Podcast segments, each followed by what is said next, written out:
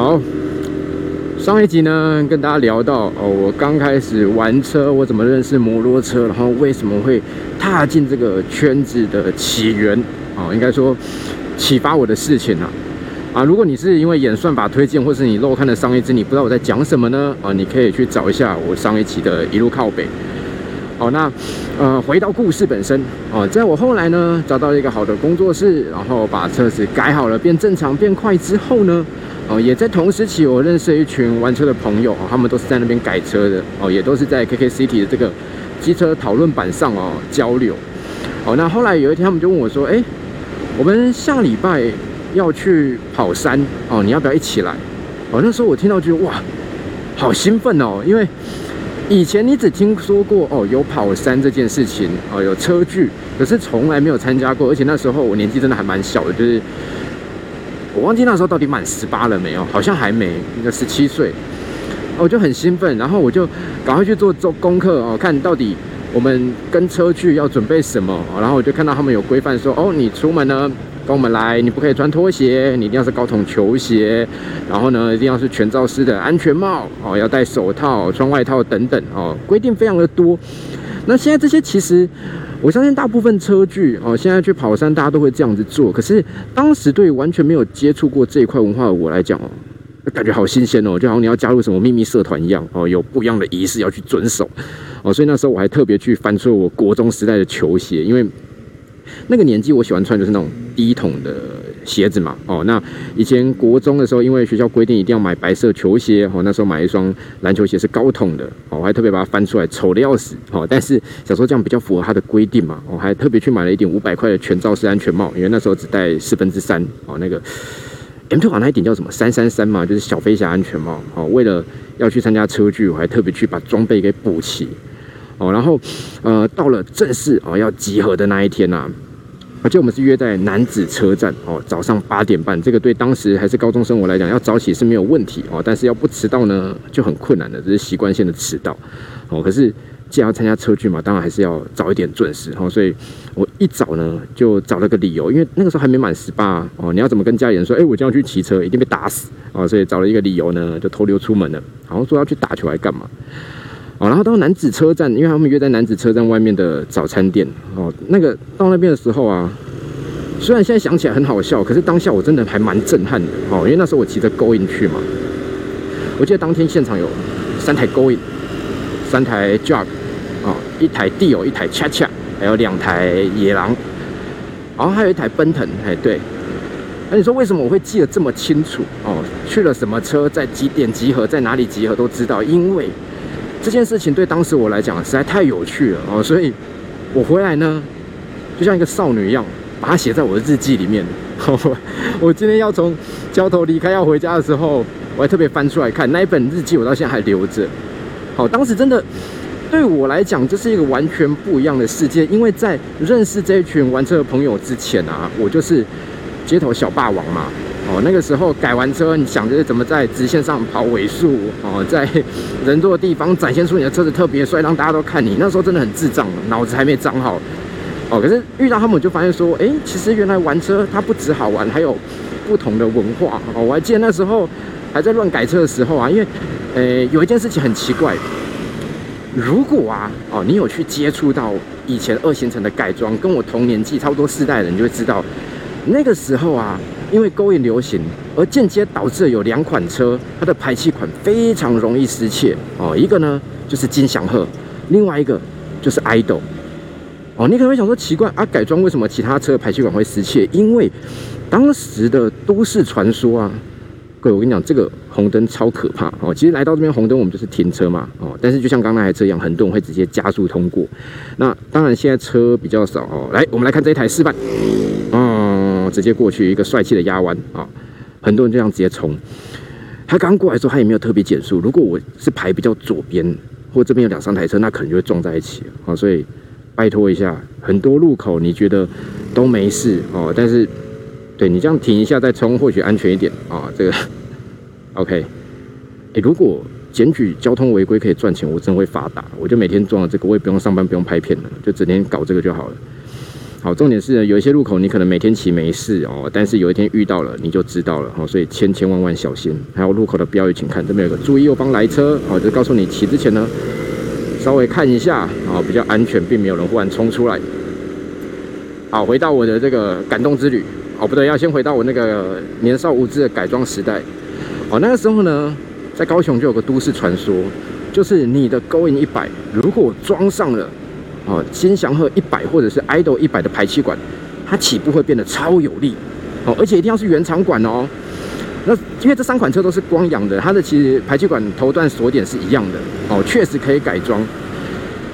那改装之后到底如何呢？说真的，起步真的会变很快，我也不知道为什么哦。尤其是那个 idol 的装上去，那起步那一下真的很棒。啊，如果你是装金祥鹤的话，它那个中速表现也会变好，哦，这真的很神奇。然后呢？这件事情呢，后来就因为因为勾引卖很多嘛，哦，高雄的台客当时指名使用就要骑勾引，那大家为了要呃改装哦，就会去买原厂管，可是原厂管很贵，一支要三千六，以当时来讲，我外面买一支哦 V 八的也好，或者是 KRS 呃各种品牌的，大概都一千多两千算贵了，你一个原厂管卖到三千多块，我记得三千六，大家还是抢着要啊，所以很多人就动起歪脑筋，那他们就去。偷其他车的排气管来卖啊，所以这个事情真的是蝴蝶效应哦，谁也想不到说今天因为勾引卖的好，而我的车排气管就遭殃，这真的是很有趣的事情。然后有一次我要试到的，就是因为我第一次试到那个装了 idol 排气管的勾引啊，我觉得哇，这个车起步真的超有力哦，所以那时候我载着我同学，因为那一台车是他的哦，他刚换，我说拜托借我骑，然后说好啊，哦，然后我们就从那个左营大陆的战将。那个撞球馆兼网咖，哦，出来之后呢，我就停在丰仙里诊所左营大陆那个丰仙里诊所那一个路口，哦，那这个时候旁边经过了一台粉红色的 Vino，哦，三名加上的女学生骑的，他们也是双载，我们也双载，你知道年轻人荷尔蒙作祟，我那个同学啊，就开始哦，掏出了他的烟，哦，然后身体极度的放松，用一个现在看起来很像智障的姿势，可是在当时看起来台客记觉得很帅的方法呢，坐在后座，哦，然后点烟。我相信他是没有勇气搭讪啊，但他就想引起人家的注意，哦。那前面的我同样也荷尔蒙就是分泌旺盛的我呢，并没有把心思摆在两位三面加上的女学生身上，哦，我是盯着红灯，因为我太想知道这个车如果全力加速冲出去是什么样的感觉，哦，所以我们两个就呈现不同的世界，我积极向前往前冲，他呢积极想往旁边靠，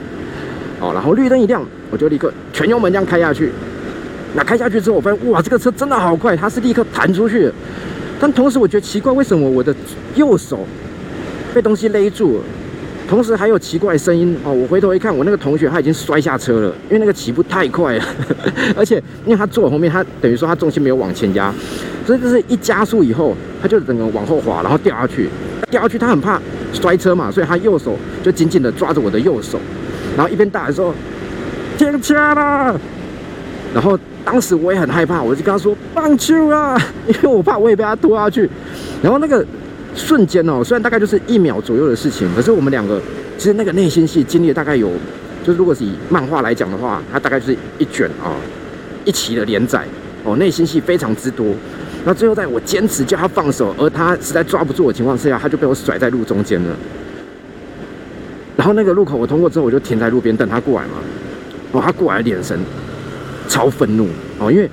那个路口在我们发生这件事情的当下，所有车子都没有动，就看我们耍猴戏哦。他就这样很丢脸，慢慢的走过来，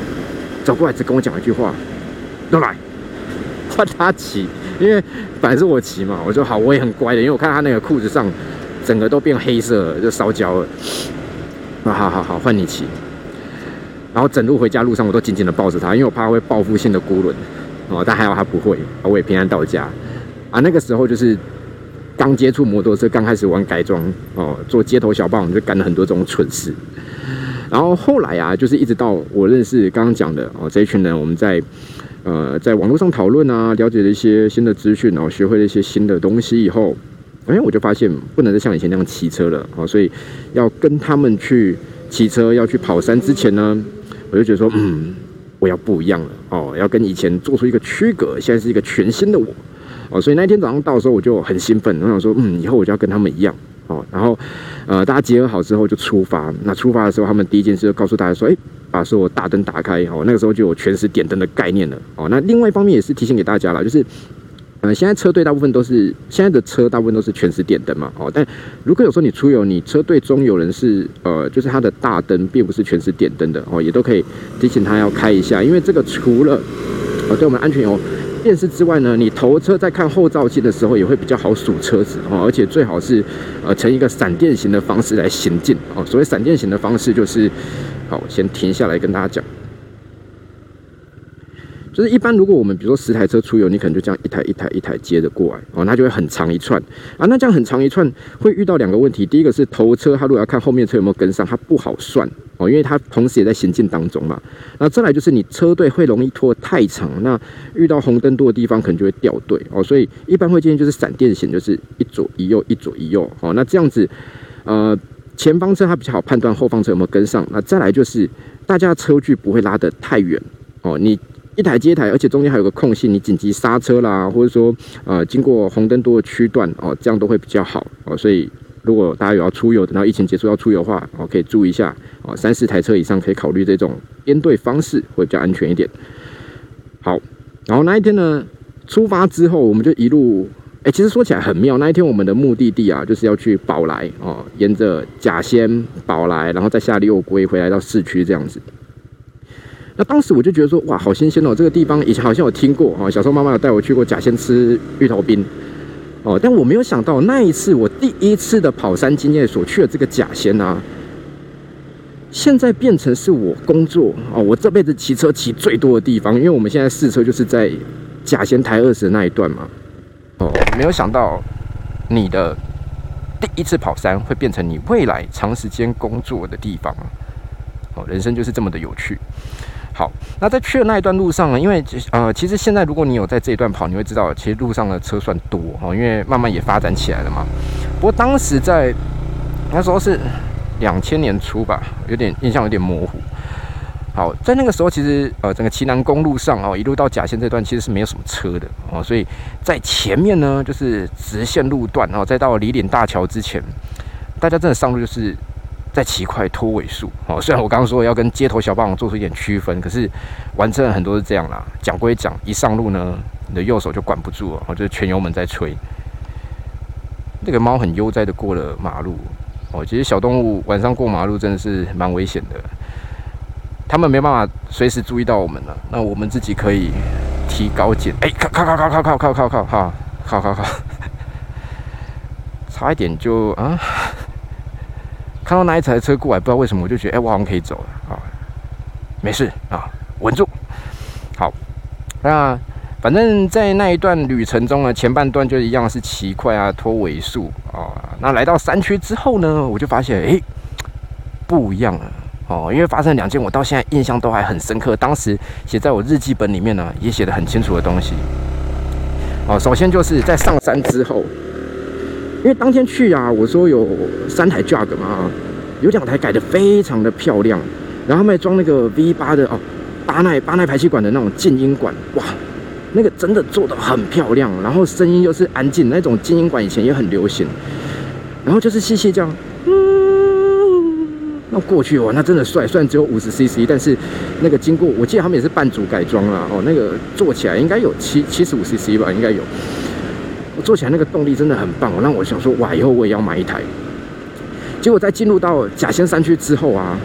哦，那因为因为骑那两台车也很帅，他们都穿着防摔衣、戴全罩帽哦。当时对我们来讲，这是一个已经是高阶玩家了哦，就是是氪金版台台币战士。那我们还是属于拿新手装备那一种，穿着厚外套啊，戴那很素的全罩式安全帽。就其中一个呢，他就忽然刹车停下来。哦，减速，那大家看，哎，发生什么事？后来发现它不是减速停车，它缩缸了。那他缩缸的时候，他就很无奈啊，因为其实二行程以前，尤其像他们改到那个，应该是半套而已啦，就是七十五 CC 以上，我记得。哦，确实在连续的长时间超价之下，缩缸的几率是比较高的。哦，那他停下来之后，他就很懊恼，哎，我就要花钱了啊，掉钱啊。然后他的另外一个朋友，哦，就是他台币双战士的双人组，另外一位呢。更不爽，因为他要吐他回去，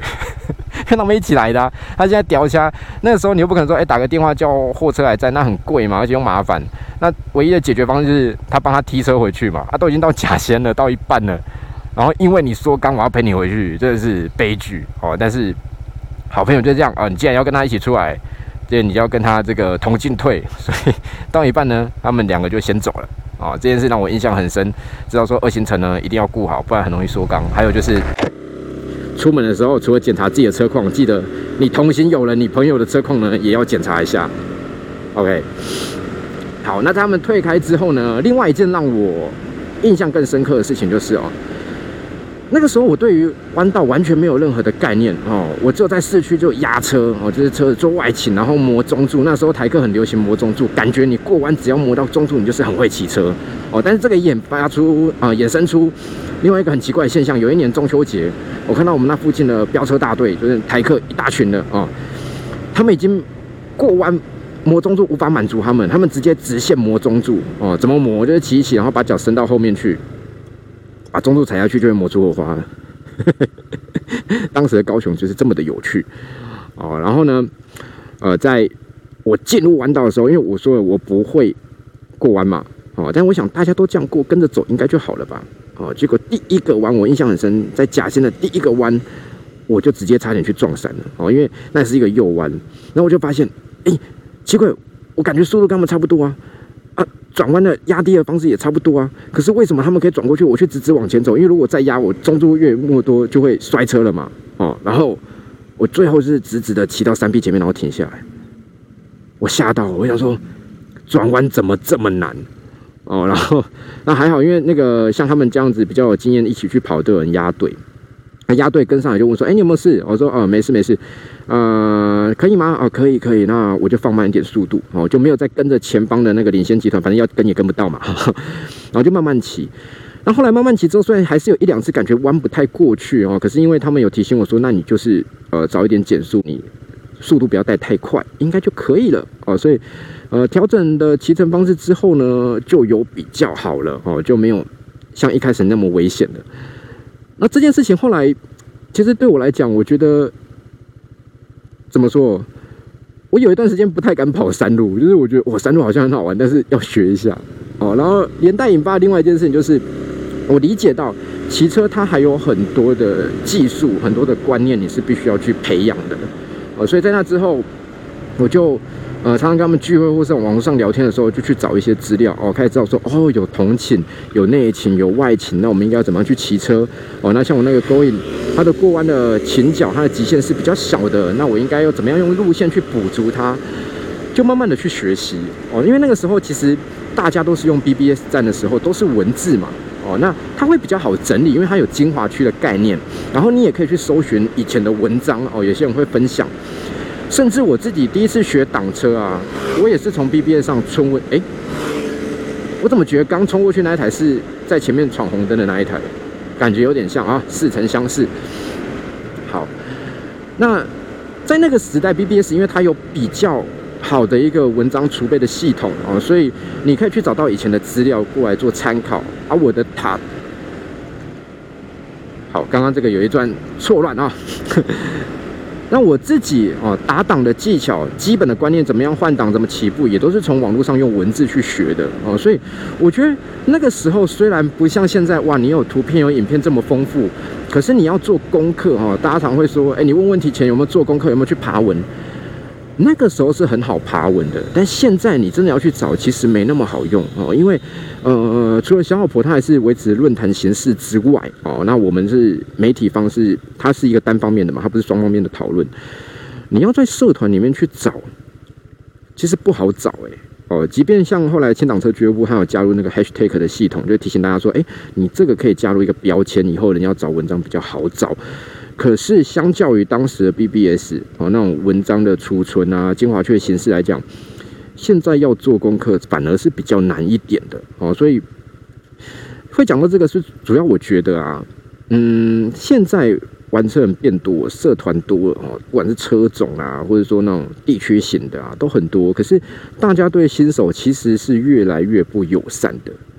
哦，因为我觉得你看，像我从上一集讲到现在，我的那些屁孩玩车时，说真的蛮讨厌的。我承认当时真的是胡作非为，然后很多事情也是千万不要学，因为真的不好。我自己当时可能运气好吧，哦，没有因此呢而遭遇这个牢狱之灾哈，或者是说出了很严重的车祸，我幸运的活下来了哦。但是这绝对是错误的事情，如果再来一次，我不会这样干。哦，那可是如果在当时哦，我遭遇到的环境。是像现在这样子，大家都对我很不友善，觉得啊死屁孩猴子啊撞山，你下次不要来了啦，不要再让他来了哦。你有爬稳了没？啊就没稳可以爬，要怎么爬？在那样的情况之下，我可能会因此而不想要玩车，然后就觉得说摩托车人都好叽歪啊，我不想要骑了啊，我去打手游就好了，就会变成这样子。那这个是我觉得，如果我们真的希望说整个骑车的环境、玩车环境要变好。大家应该要去做一点调整，你对新手要有多一点的包容哦，因为大部分人都蠢过，都当过智障。那当你自己是智障的时候，你会很庆幸说，哦，还好我有机会成长变成一个正常人哦，你会谢谢这个世界给你的这个机会。但是当你已经变成正常，你脑子长好以后，我觉得有时候我们真的对新手也要给他们一点机会了哦，不要好像今天他不懂，他做错事情了，然后大家就把他公干，然后叫他再也不准。来玩这个哦，或者像最近一八二，老实讲，我真的不知道一八二为什么可以摔成那样，很多地方甚至是直线它也可以摔。可大家看到摔车了，就是嘲讽的语气，会觉得说哦，只要摔车就是猴子，就是 gay 啊。我觉得这样真的不好了，你会把这个圈子弄得就是很不容易进入。那所有世界都一样哦，今天你的圈子小，没有新血进来，它就会死掉。我们其他的，比如说你光讲。像日本的速克达比赛哦，Moto Champ 全国大赛，它以前是非常非常厉害的比赛哦，也出过很多的 GP 级的选手，像方鹤纪行、加藤大志昂，升到近期的中上贵金，他们以前都比过 Moto Champ 的比赛哦，就是台湾选手有去，我自己也去采访过几次这样的比赛，他是啊，怎么讲？呃，是 Motor Champ 这本杂志社他所办的哦，每年会有一些地方赛，然后最后呢会举办一个全国大赛哦。从速克达五十 CC 原厂的藤永优在那边称霸很多年，然后到那种迷你挡车 Mini Bike 都有哦。那这些从一般的小选手玩速克达，到后来进军 Moto GP 的选手都有。可是这么盛大的一个比赛，他后来死掉了，为什么？因为他没有新血，因为他没有分级制度。哦，你今天。第一天，十年前你去参加比赛，你遇到的是是藤永优，然后十年之后你再去，又是藤永优。哦，你赢不了，没有新血进来，渐渐的大家就不参与这个比赛，不参与这个比赛，他人就不会多，因为每一次去看到都是同样的人，然后渐渐的，哎，其实你可以走人行道，吓我一跳。然后渐渐的，这个比赛它就没落了哦，到现在算是停办。其实我我我这几次看 Model Champ 好像是有一些比赛，但就绝对没有像以前那种盛况空前的，就是变成一个很小型、很小型的比赛了。它的全国大赛参加人数可能还不到 TSA，就是一般比赛的一半而已。好，那这个是赛车。那你玩车部分也是一样，如果每个人进来，我们都用最高标准哦，不管是最高的道德标准哦，还是说，哎，你所有事情都叫人家自己去查功课，你不教他，但实际上他根本就查不到功课情况之下，那就不会有新人进来啊。那不会有新人进来，我跟你说，你也不用吵什么啊，全罩帽、戴口罩、四分之三戴口罩，不用，因为根本就没有人想要玩车，没有人对这个有兴趣哦。所以，呃，各位大哥哥、大姐姐，各位媒体先进啊，各位前辈。就是给新手们多一点包容哦，给一些像我那个在脑子还没有长好的时期会干蠢事的这种人呢一点机会哦。如果多一点机会，多一点人呢，这个圈子才会变得更好，是吧？好了，这个是我第一次跑山的经验哦。那后来因为遭遇到许多的挫折哦，跑山跑得不好嘛。那这一群人呢，他们也很客气哦，就是法库啦、泰祥啊、啊剑凡啊这些我的好朋友们哦。后来呢，他们没有笑我哦，他们反而呢约我去练车哦，去哪里练车？去安平赛车场练车，这就正式开启了我对于赛车的憧憬哦，导致我后来呢就是了了，开始玩赛车这条不归路了。那这个故事呢，我们就等到下一次哦，下一集一路靠北的时候再跟大家分享。另外补充一点哦，没有错，我这个点对点的移动，有时候你会发现，哎，怎么每天都走不一样的路？因为想讲话，下次见，拜拜。